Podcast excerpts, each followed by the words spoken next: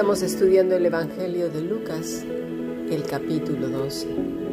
vamos a ir al versículo 35. Estén ceñidos vuestros lomos y vuestras lámparas encendidas, y vosotros sed semejantes a hombres que aguardan a que su Señor regrese de las bodas, para que cuando llegue y llame, le abran enseguida. Bienaventurados aquellos siervos a los cuales su Señor, cuando venga, halle velando. De cierto os digo que se ceñirá y hará que se sienten a la mesa y vendrán a servirles. Vamos a detenernos aquí y es que de verdad hay tanta enseñanza en, este, en estos versículos que, podríamos tardar horas y horas hablando de ello.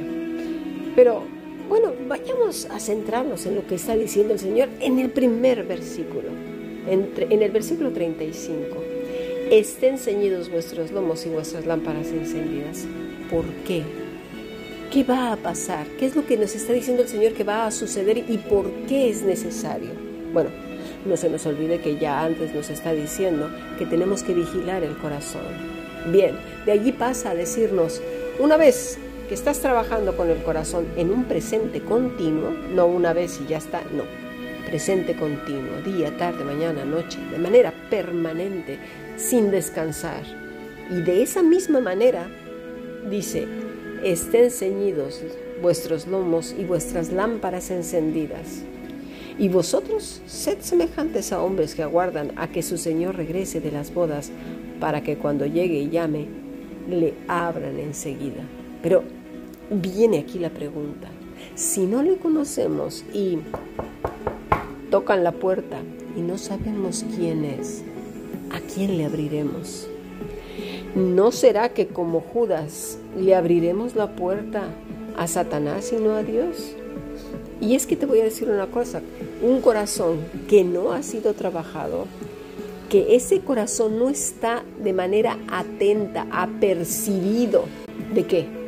De que debe de estar apegado a la vida verdadera. Hoy estaba hablando con una persona, una antigua compañera de trabajo, y le hablaba precisamente del ticum, de la rectificación. La rectificación, cuando es el ticum, es la rectificación de todo lo que está en, tu vida, lo que, gira alrededor de tu casa, en tu vida personal. Eh, rectificar lo que está mal, es decir, ir corrigiéndonos, ir rectificando. Y el Tikkun Olam, eh, rectificar el mundo. He venido para rectificar el mundo. Dios me ha concedido la vida para rectificar el mundo. Y Cristo me ha reconciliado con el Padre, no solo para rectificar el mundo, sino para iluminar el mundo. Pero para eso se requiere nivel de conciencia. Voy a poner un ejemplo que se lo puse igualmente a mi compañera. Si voy por la calle y veo, por así la cosa más sencilla, ¿eh? un, papel tirado, una bolsa tirada de basura, si la estás viendo, es porque tú necesitas rectificar eso. La recoges y la tiras a la basura. Vemos, si ves en tu casa, eh, que muchas personas creen que son invitados en su, en su propia casa, no, no hacen nada, están esperando ser servidos. Es, esos son los eternos amos. Cuidado de estar criando eternos amos, porque esos nunca harán ticum y ni lo entenderán, ni les interesará tampoco para que nuestros hijos hagan el ticum hay que enseñarles a que la casa es de todos y que nos vean rectificar el mundo. Si nadie sonríe, sonríe tú. Si nadie saluda, saluda tú. Eh, eh, eh, necesitamos hacer que este mundo brille porque está en tinieblas. Cuando estamos en Cristo, nuestra existencia tiene razón para ser, razón de ser. Y no estoy hablando de fingir, porque conozco mucha gente que es candil de la calle y oscuridad de su casa. ¿eh? Candil quiere decir eh, lámpara de, la calle y foco fundido en su casa. No, no, no, no, no. El tikkun tiene que ver mucho con la emuná y con la hipodedut. Son tres cosas que van de la mano, ¿eh? Cuidado porque si no, entonces estamos hablando de religiosidad. ¿Cómo, cómo, identificarán, volvemos, cuando se oiga la puerta? ¿Cómo sabremos si no estamos apegados a la vid verdadera, no sabremos quién toca. Y a lo mejor toca y nunca abrimos.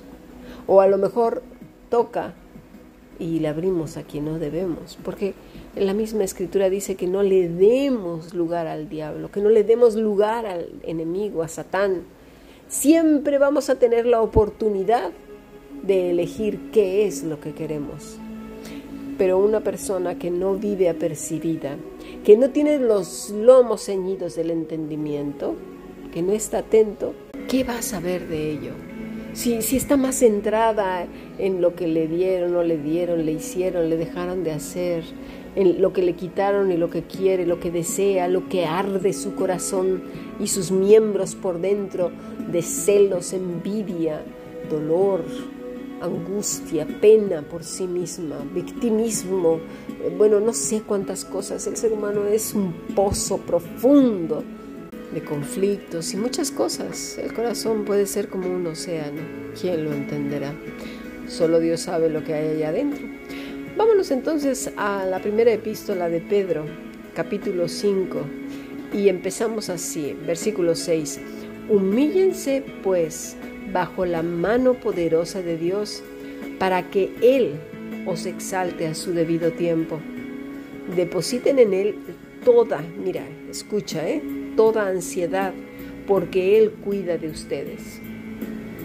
Para poder estar ceñidos, nuestros lomos, como dice el Señor en, Lucas 12, ceñidos vuestros lomos y vuestras lámparas encendidas, necesitamos saber primero nuestra posición en Cristo. ¿eh? hay gente que cree que, bueno, vamos, eh, se creen los amos del Señor y que tienen que darle órdenes. Tienen que darle órdenes. Ah, no, porque tú lo dijiste y ahora me lo cumples. Sin embargo, la escritura dice otra cosa, humíllense.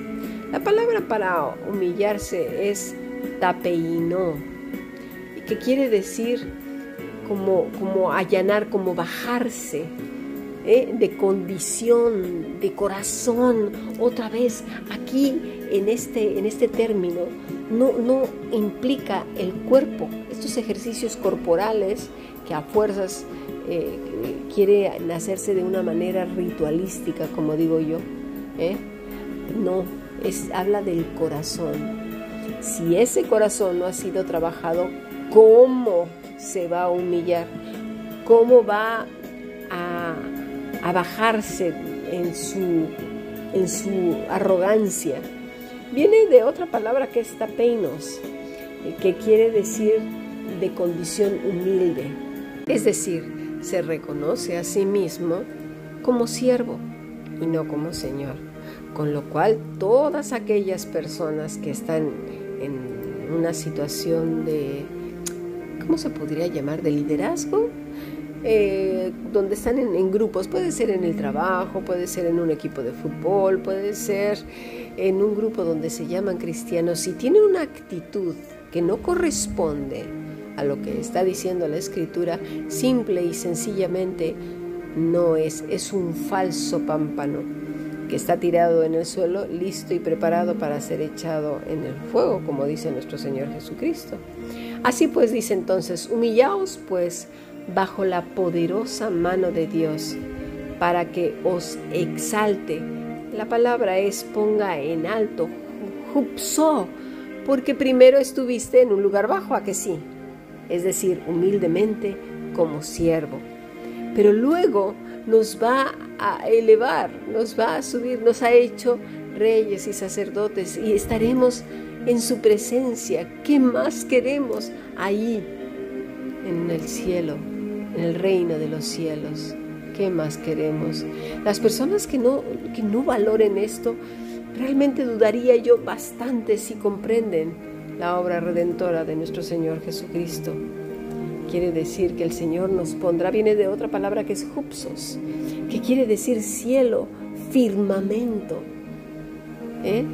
Son cosas que el, hombre terreno no entiende porque lo que busca es estar por encima de la gente, aplastar a sus enemigos la cabeza, quiere, quiere tener poder, dinero, desquitarse y que ahora la gente se arrepienta y venga a sus pies rogando y pidiendo perdón.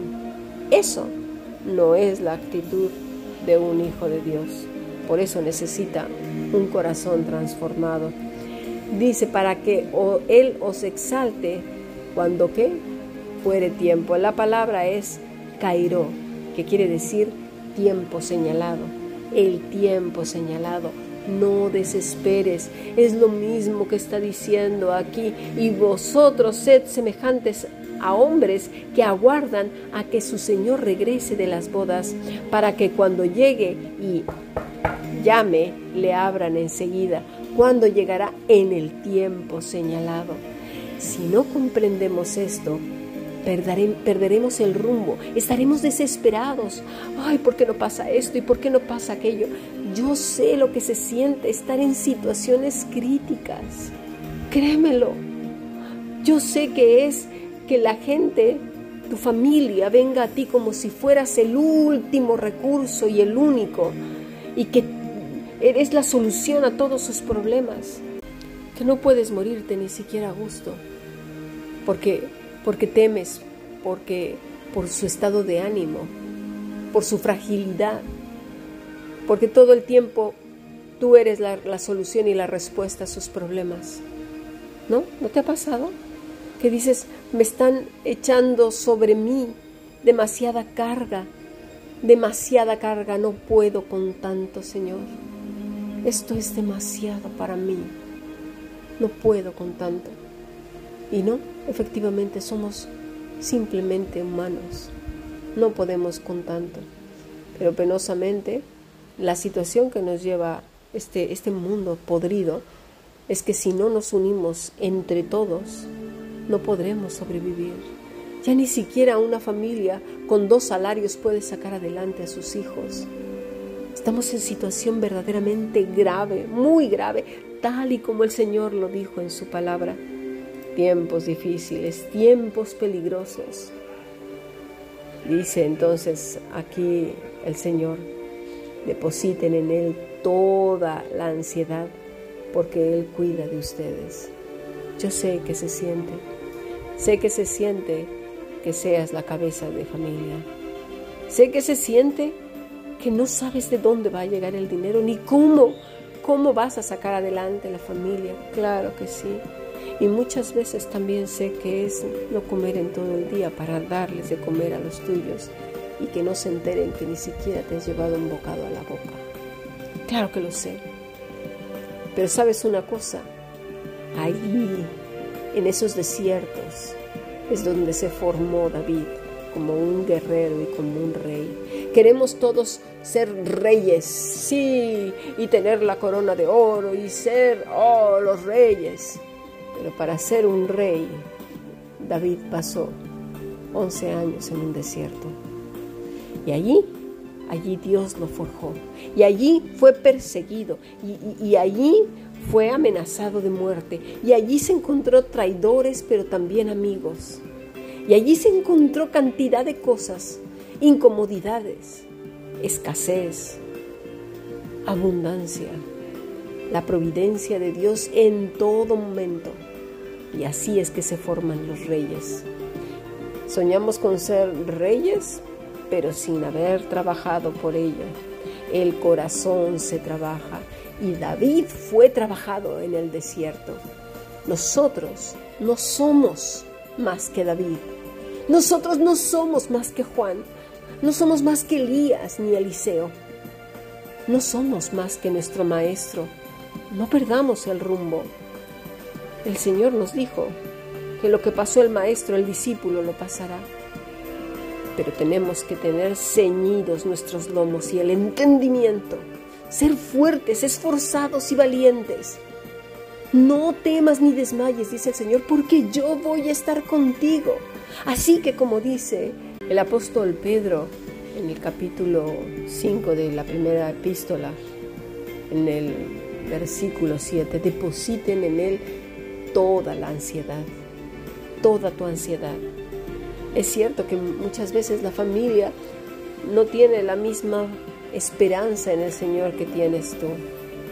Es verdad que puede ser la esposa, el esposo, los hijos, los padres, no sé, pero, pero tú trabájala. ¿Cuántas veces el Señor ha respondido tus oraciones? Muchas, ¿verdad? Esta no será la última. Sonríe, confía. Y entre más el reto es grande, más vemos su mano poderosa y su cuidado, porque lo que es imposible para ti, para Dios es posible. Deposita en Él toda tu ansiedad, porque Él cuida de ti. Pero si no están ceñidos nuestros lomos, pero si no estamos velando, atentos, despiertos, ¿qué va a pasar? Mira, nos dice aún más en el versículo 8, practica el dominio propio, mantente alerta, porque si tú desmayas, o porque si tú te vuelves arrogante, porque ya tienes 8 millones de cursos, ¿eh? porque ya te hicieron líder de no sé dónde, en un grupo, en un grupo pequeño de hombres, de hombres de carne y hueso que un día se convertirán en polvo y su carne será procesada por los gusanos. ¿Eh? Por ellos, en ese grupo te da tanta seguridad que ahora te crees más que todos. Por favor, despertemos de esas cosas. Hay cosas mucho más grandes y mayores, como el estar apegados a la vida verdadera, y que el Señor dijo que no nos sujetáramos a mandamientos de hombres. Despertemos de ese sueño por favor, porque no es sueño, es una pesadilla. Tiene un precio muy alto que te hagan líder porque te lo van a cobrar muy caro con muchas cargas pesadas. Así pues, ha dicho anteriormente que, que nos debemos humillar, debemos de estar humildes delante de Dios. Ya cuando estemos con Él, seremos elevados hasta la eternidad allí, en el reino celestial. Y si estás pasándolo mal, Dios lo sabe, estamos en los últimos tiempos. Echemos sobre de Él toda nuestra ansiedad porque Él cuida de nosotros. Practiquemos el dominio propio y no nos dejemos vencer por las circunstancias que estamos viendo. Sé que son difíciles y a veces son demasiado grandes. Cosas demasiado maravillosas que no las podemos comprender. Y cuando digo maravillosas no las hablo de bonitas, sino demasiado grandes, nos superan en fuerza. Porque son cantidades exorbitantes de dinero. Sí, eh, demasiada escasez. El cuerpo no aguanta. Demasiado trabajo. Demasiadas demandas, demasiadas cosas. Claro que si Dios lo sabe, así sería en los últimos tiempos, porque dice el Señor que a causa de la maldad de los hombres, el amor de muchos se enfriaría. Hermano, hermana que me escuchas, resistamos juntos, estemos unidos, allá tú y yo aquí, oremos los unos por los otros. Sabemos que la situación es difícil, no soportamos ver a nuestros hijos sufrir, a nuestros padres, ¿verdad que no? Pero el Señor lo sabe. Echemos sobre Él toda la ansiedad, sonriamos y demos gracias de antemano porque Él tomará este problema, Él lo toma, Él lo sabe. no necesitamos entregárselo, ya lo sabe de antemano. Él tiene todo bajo control. Pero dice a su vez en el versículo 8, parte B, tu enemigo, el diablo, ronda como león rugiente buscando a quien devorar. Porque las ovejas, las ovejitas, esas blanquitas bonitas, que andan distraídas por ahí en las liláceas, que son flores venenosas, y que se distraen porque son de colores muy bonitos y van tras ellas, que están incautos, son las primeras en ser devoradas. Las ovejas que están abatidas, patas arriba, que ya no pueden ponerse en pie porque es una característica de la oveja, son las primeras en ser devoradas. Cuidémonos de no abatirnos. O las ovejas gordas que tienen tanta lana, tanta lana, que no pueden ni moverse, están gordas y no pueden ni siquiera huir del enemigo porque están gordas. Y esa gordura puede ser orgullo, puede ser arrogancia, puede ser una personalidad narcisista que son las más peligrosas. Puede ser esas personas de violencia pasivo-agresiva. Pueden ser personas extremadamente tristes porque no han podido ver por su tristeza, porque están hundidas en la tristeza, ver las maravillas de Dios. Y las que sufren apatía, que ya no, no hay nada que les motive. A lo mejor tienen un problema físico, pero son presas fáciles. Y debemos orar por todos ellos, donde estés. Necesitamos orar por nuestros hermanos que se encuentran en vulnerabilidad, para que Dios tenga bien despertarlos de ahí. Anda, levántate, despiértate. Vamos a que pases por la, que, eh, que seas trasquilado. Que Dios te levante y entre todos ayudar a que esas patitas regrese la circulación y poco a poco levantar a esta oveja que ha sido abatida, que ha caído patas arriba. Y aquel que anda tras las liláceas, ¡ey, ven aquí! ¿No? Pero no es el carácter de la oveja actual. La oveja actual levanta las cejas, tuerce la boca y escupe a las débiles. Tengamos cuidado. Estamos en tiempos en que el novio no tarda en llamar, no tarda en decir con voz de mando, con voz de arcángel y trompeta de Dios, vengan y nos encuentre en, en las nubes. Resístanlo, manteniéndose firmes en la emuná, versículo 9. Manteniéndose firmes en la emuná, sabiendo que los creyentes en todo el mundo soportan las mismas clases de sufrimiento. Firmes en la emuná. ¿Qué es esto? La, ya, ya muchos ya sabéis qué es la emuná. Si no has visto nuestras clases, barro en sus manos en nuestro canal de YouTube Fundación Bíblica en el canal 1 o en el 2 a las 8 de la noche los martes, viernes y sábados. No te lo pierdas. Encuentros bíblicos también el domingo en nuestro canal de YouTube Fundación Bíblica. Búscanos. Y ahí sabrás muchas de las cosas que yo vengo mencionando. Así pues dice, pónganse en pie, sólidos, firmes. Cuando dice firmes, la palabra es estereos, que quiere decir tieso, sólido, estable, muy firme.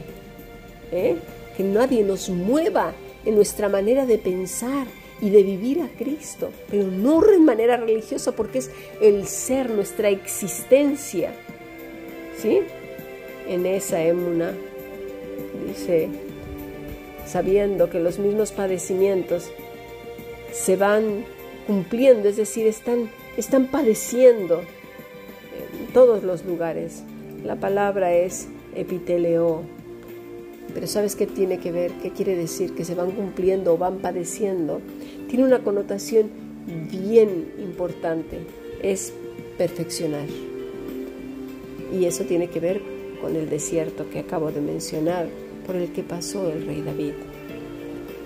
Nosotros nos estamos perfeccionando, estamos subiendo esa montaña al monte Oreb para encontrarnos con el Señor.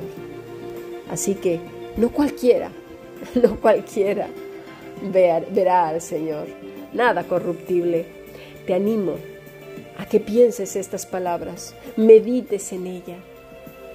El Señor nos está diciendo, estén ceñidos vuestros lomos y vuestras lámparas encendidas que dentro de nosotros arda el Espíritu Santo. Dice Juan, yo a la verdad os, bautizo con agua, pero, pero viene otro. ¿Y quién es ese otro? Nuestro Señor Jesucristo. Y Él os bautizará en Espíritu y Santo y Fuego. Y tiene dos palabras que nos dan la idea de manera permanente. Porque si no, pues mira, qué gracioso te metes en el agua una vez en la vida y ya se acabó. ¿no? No vas a estar metido todo el tiempo en el agua, sino mira cómo te quedaría la piel, más achicharrada, toda viejecita, arrugadita.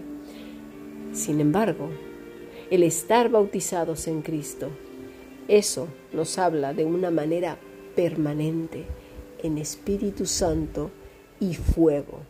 Y es esto lo que está diciendo nuestro amado Señor. Estén ceñidos vuestros lomos y vuestras lámparas encendidas. ¿Por qué? porque voy a venir en breve. Y cuando llame, sabrás perfectamente bien que es tu Señor. que es tu Rey, y tú y yo estaremos listos. Ánimo, sigamos trabajando, pongámonos firmes, erguidos, que nuestro Señor viene pronto. Sigamos aprendiendo. Bendiciones.